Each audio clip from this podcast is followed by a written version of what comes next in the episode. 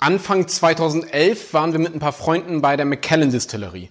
Und die Macallan Distillerie hat da eben einmal im Jahr eine Abfüllung rausgebracht zu Ehren ihres Gründerhauses. Das war die Macallan Easter Elky Edition.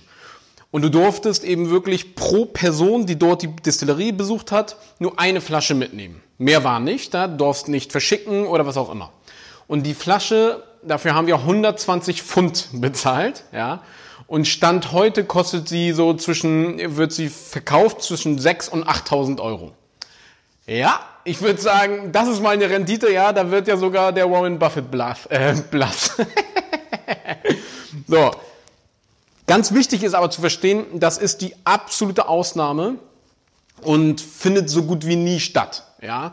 Und um solche Schätze zu finden, musst du auf der einen Seite, in dem Fall hatten wir ein bisschen Glück, aber von Glück kann man auch gar nicht sprechen, weil wir waren zu viert.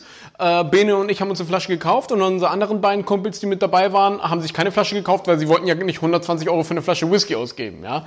Ähm, somit, wir haben das schon so ein bisschen erkannt zumindest. Aber gerade in der heutigen Zeit, weil in vielen Investmentbüchern und so weiter findet man eben oftmals Schnaps, aber vor allen Dingen Single Old Whisky eben als Tipp, um Geld anzulegen. Also neben Gold und so weiter und so fort wird es da eben wirklich aufgeführt.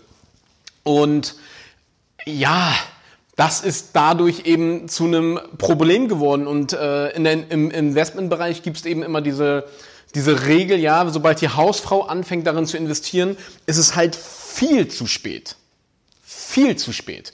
Und das ist eben das, was gerade beim Schnaps stattfindet. Ja, also ähm, heutzutage freuen wir uns, weil wir jetzt unsere Flaschen, die wir da zum richtigen Zeitpunkt eben gekauft haben, und wir freuen uns über den verkauften Preis. Aber jemand, der jetzt uns die Flasche Macallan Easter Elky für, sagen wir jetzt mal, 7000 Euro abkauft, naja, ja, wir lachen uns in den Schlaf und bei ihm hat er jetzt eine sehr schöne Flasche Whisky. Ja.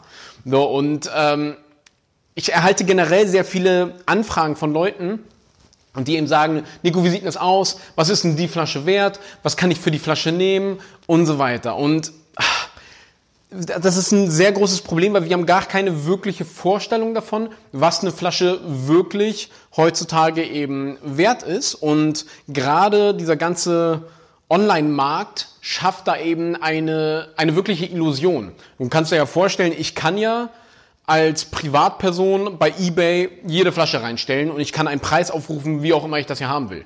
Und was da sehr oft passiert, ist, dass leidenschaftliche Sammler merken, oder auch eben Genießer, ja, und die haben von irgendetwas halt noch drei Flaschen stehen und die sehen dann eben, dass diese Flasche total gehypt wird und der Preis sich schon verdreifacht hat. Die sagen aber, nee, ist mir alles viel zu kompliziert, habe ich keinen Bock drauf, ich will die trinken, aber mal ganz im Ernst, ich stelle die jetzt einfach für eine komplett absurde Summe online und wenn sie dann jemand kauft, dann ist es mir das auch wert.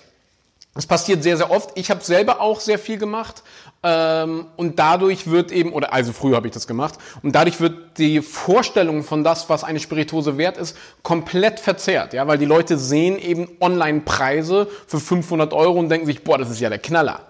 Aber es das heißt ja noch lange nicht, dass es 500 Euro wert ist. Was nämlich etwas wert ist, ist, wenn es für 500 Euro auch verkauft wird.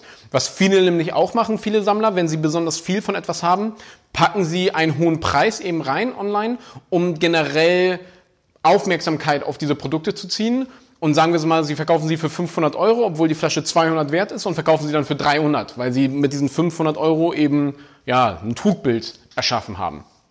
Und dadurch ist es ganz wichtig, wenn du wirklich wissen willst, wie viel eine Flasche Schnaps wert ist, gehst du online auf diese ganzen Schnapsbörsen und so weiter, weil da siehst du sehr schön eben auch mit Datum, wann wie viel wirklich für so eine Flasche ausgegeben wurde. Und dann hast du eine sehr gute Vorstellung, was die Flasche aktuell jetzt gerade auf dem Markt eben wert ist. Und da bringt es auch nichts, wenn, äh, wenn irgendein Experte dir irgendwas sagt oder sonstiges. Es geht nur darum, hast du Bares auf dem Tisch? Nein, ansonsten braucht mir hier keiner was von Wert zu erzählen.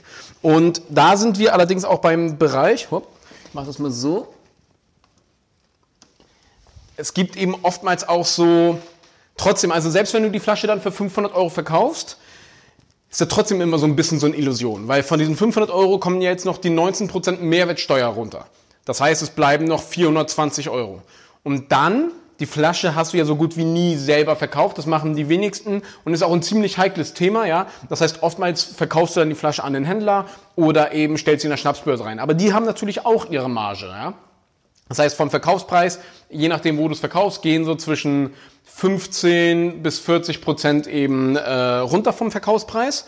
Und ich habe jetzt einfach mal so die typische ja, Händlermarge abgezogen. Da sind wir so bei 46, 26 Prozent, die wir abziehen, weil Händler, wenn sie ein Produkt kaufen, im Durchschnitt wird dann 35 Prozent draufgeschlagen. Ja? Das ist aber bei normalen Produkten, nicht bei Raritäten, weil Raritäten sind viel komplizierter, viel aufwendiger. Da wird gerne auch mehr draufgeschlagen. Wir bleiben trotzdem bei den 35 Prozent. Umgekehrt sind wir also bei 26 Prozent, weil wir ja von dem erhöhten Preis jetzt was abziehen. Daher bleibt es natürlich nicht bei 35 Prozent. Somit sind wir bei 610 Euro und 80 Cent. Oh, und jetzt haben wir die Flasche auch zum Händler gebracht und ähm, versendet und versicherter Versand, was auch immer.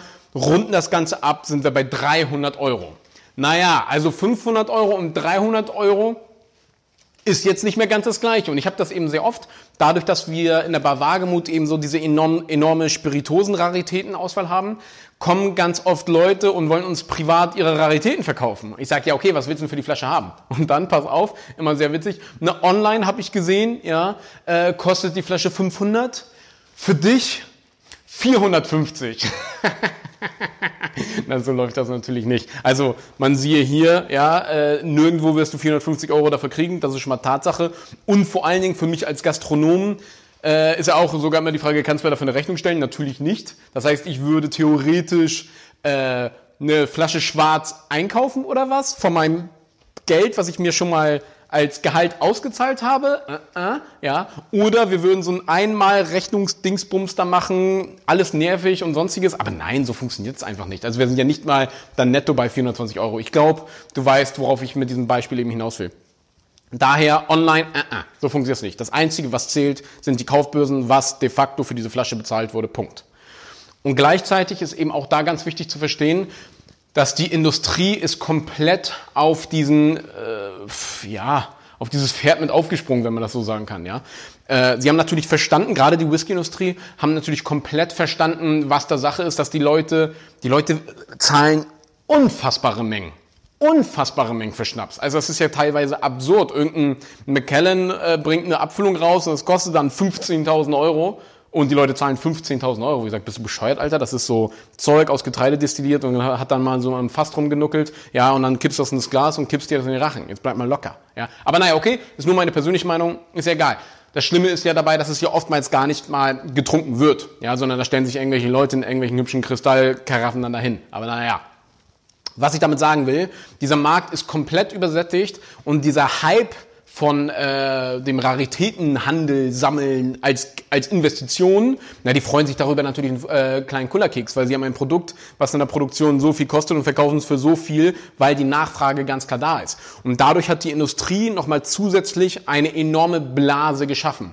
Und ich rede ganz bewusst von Blase. Also wir sehen Beispiele an China und auch an den USA, wo gewisse Gesetzgebungen für ähm, Geschenke eben geändert wurden, steuerrechtlich, wodurch die ganzen McKellen-Flaschen und so weiter auch oftmals nicht mehr abgesetzt äh, werden konnten und dadurch sind die Verkäufe runtergebrochen und dann kam der ganze Kram wieder zurück nach Europa geschwappt und hat hier die äh, Märkte vor, ich, ich weiß nicht, wie lange das her ist, das ist ein, zwei Jahre her, äh, die ganzen Märkte überschwommen. Also so funktioniert das nicht und wir sind hier, ich sag mal, im Investmentbereich und das funktioniert natürlich wie bei jedem anderen eben auch. So.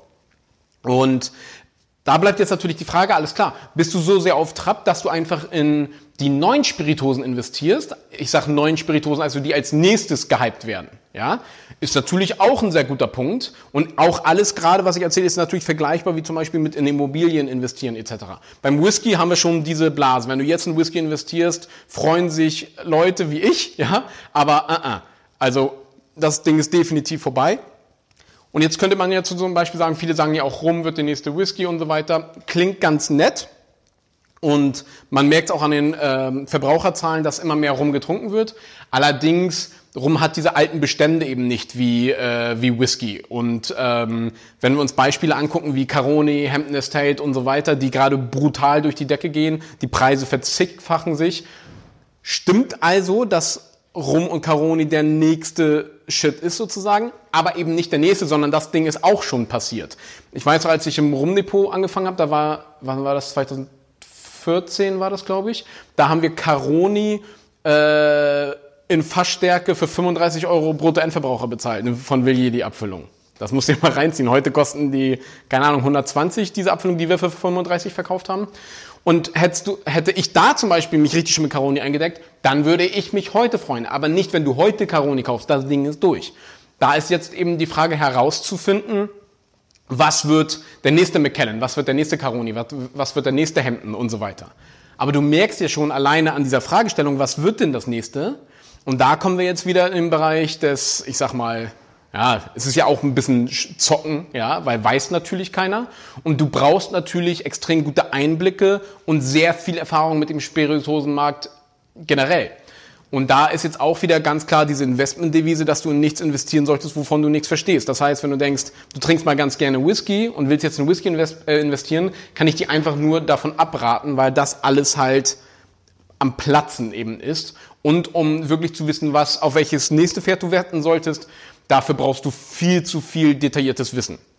Und wenn du diese detaillierten Wissen natürlich hast, dann go for it, ne? lass knacken, mach, mach das gerne. Ich habe ja selber extrem davon profitiert, weil ähm, ich sammle in Anführungsstrichen Spiritosen seit seitdem ich 17 bin, aber eben nie mit dem Ziel, die für mehr Geld zu verkaufen, beziehungsweise indirekt schon, weil ich will sie eben in meiner Bar ausschenken. Und jetzt profitiere ich natürlich schon dafür, dass ich jetzt für ein Glas natürlich mehr nehmen kann, als was es 2000 sieben oder so gekostet hätte. Ganz klar. Aber es ist ja nochmal eine etwas andere Sichtweise. Und da ist eben ganz wichtig, wenn du gewisse Quellen hast. Zum Beispiel war ich damals an der Quelle, als McKellen die Altersangaben ähm, abgeschafft haben, so wo sie dann ja äh, die haben ja eine Zeit lang den 10er, 12er und 15er komplett weggenommen. Da gab es nur den 18-Jährigen auf dem, äh, auf dem europäischen Markt.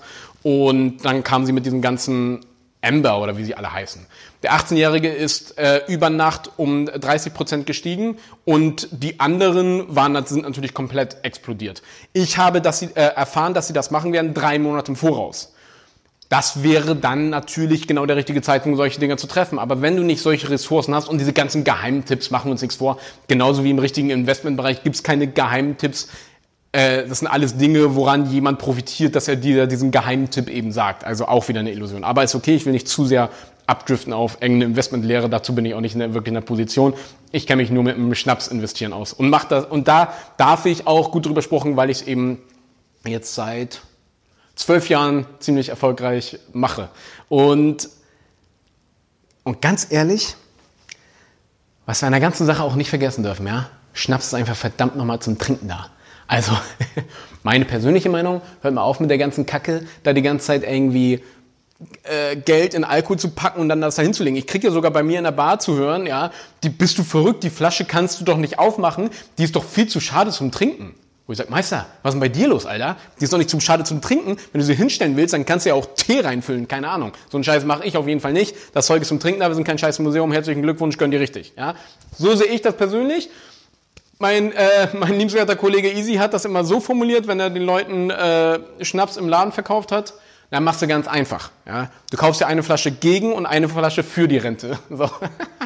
ich finde, das bringt es am besten auf den Punkt. Und apropos teuer Schnaps, sind wir auch schon bei unserem nächsten Thema. Wir werden uns jetzt dem Thema Cognac widmen. Cognac eine, ja, ja, teurer Schnaps bringt es, glaube ich, ziemlich gut auf den Punkt. Das war's auch schon wieder für heute. Ich danke dir wieder, dass du mit dabei warst. Und wenn es dir gefallen hat, dann hinterlass doch bitte eine Bewertung auf Spotify und iTunes und schick's auf jeden Fall auch einen Kumpel weiter, den das interessieren könnte. Gesell dich auch wirklich gerne in unsere Facebook-Gruppe dazu. Das ist die Wagemut Taste Academy, wo wir eben mit anderen Gleichgesinnten ja, uns immer schön fleißig austauschen. Mein Name ist Nikolas Kröger von der Wagemut Taste Academy und ich wünsche dir noch einen schönen Tag. Ich danke dir.